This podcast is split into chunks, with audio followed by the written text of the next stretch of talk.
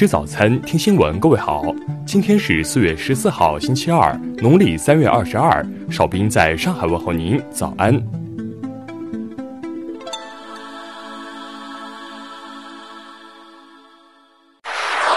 首先来关注头条消息：企业高管鲍某某涉嫌性侵养女李星星一案持续发酵。据新京报报道。鲍某某身为专职律师的同时，还兼任企业高管，此举或违规。目前，北京市司法局已经针对相关线索展开调查。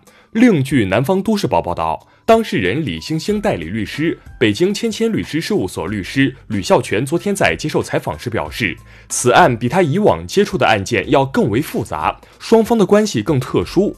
目前女孩的状态非常糟糕，他希望女孩能够好好疗伤。此外，犯罪嫌疑人鲍某某目前处于取保候审状态。据最高人民检察院十三号消息，针对鲍某某涉嫌性侵一案，最高人民检察院、公安部已派出联合督导组赴山东，对该案办理工作进行督导。下面来关注国内方面的消息，国家卫健委昨天介绍。本土现有新冠肺炎重症病例十二号首次降至一百例以下，本土新增确诊病例十例，为三月十一号以来单日最高，其中多数属聚集性病例。中国民用航空局运输司二级巡视员靳军浩昨天表示，四月以来已安排七架次临时航班接回一千两百七十八名中国公民，其中包括留学生一千零六十七人。海关总署表示。对抗疫医疗物资实施出口商品检验，若出口不合格产品，将依法追究责任。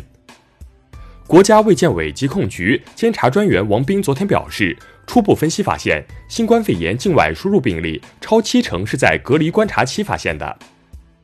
教育部发布通知强调。为减少人员聚集和流动给疫情防控带来的风险，疫情期间暂停恢复学校体育单项赛事、综合性运动会等大型体育活动和聚集性活动。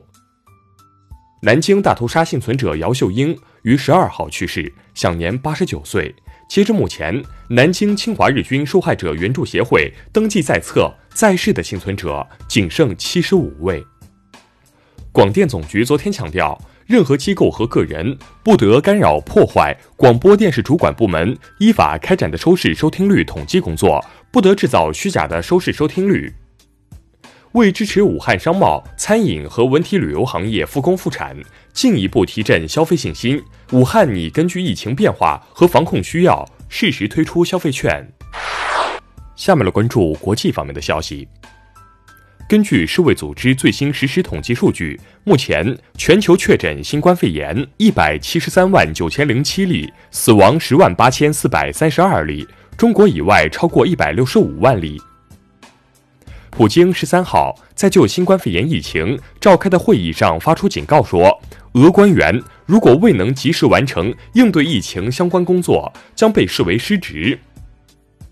因医疗用高性能口罩严重不足，日本厚生劳动省要求各自治体通知当地医疗机构对 N95 口罩消毒后重复使用。阿联酋航空公司宣布将该公司机票的有效期延长至两年，该措施适用于2020年5月31号之前进行的机票预订。随着感染新冠病毒的囚犯人数不断增加。美国佛罗里达州的囚犯将奉命制作布口罩，以保护惩教他们的狱警。报告显示，受新冠肺炎疫情影响，印度今年三月份的汽车销售量仅为十四万三千零十四辆，而去年同期这一数值为二十九万一千八百六十一辆，同比下降百分之五十一。石油输出国组织和俄罗斯等非欧佩克产油国十二号就原油减产达成协议，与会方决定今年五月至六月间将日均原油产量削减九百七十万桶，七月至年底将减产规模降至七百七十万桶。英国一能源研究机构的最新分析显示，受疫情影响，二零二零年全球碳排放量可能下降百分之四，然而此降幅仍低于联合国的气候目标。下面来关注社会民生方面的消息。浙江宁波宣布，在现行承保的校园保险中，免费扩展新冠肺炎的赔偿责任或限额，学生最高限赔十万元。浙江规定，对武汉来浙人员持当地医疗机构近七天检测报告的，经核验后可免予核酸和血清检测，立即赋予浙江健康码绿码。因沉迷网络直播，安徽铜陵一男子陈某将从多个商业网点盗窃所得近十万元，均用来打赏平台主播。目前，陈某及销赃人员被采取刑事强制措施。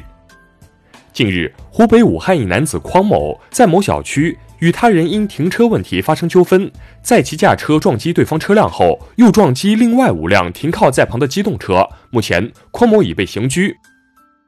安徽省歙县公安局交管大队一辅警吴某，在短短七个月时间内帮人机动车消分一万分，收取八万多元好处费，最终被判处有期徒刑七个月，缓刑一年，并处罚金十万元。最后来关注文化体育方面的消息。一项统计显示，阿扎尔是最近十年英超获得全场比赛最佳次数最多的球员，而在西甲，梅西压倒 C 罗，成为 MVP 之王。据外媒报道，欧足联和欧洲俱乐部协会已经在原则上达成了一致，各大联赛会在七月回归，而欧冠比赛将会放在八月进行。北京司马台长城景区昨天开始迎客，旅客在网上实名制预约后方可游览。属于统一景区的古北水镇恢复开放时间另行公告。须弥山石窟壁画修复保护工程于四月一号展开。这是自清代后百年来首次对须弥山石窟壁画进行修复保护。以上就是今天新闻早餐的全部内容。如果您觉得节目不错，请点击再看按钮。咱们明天不见不散。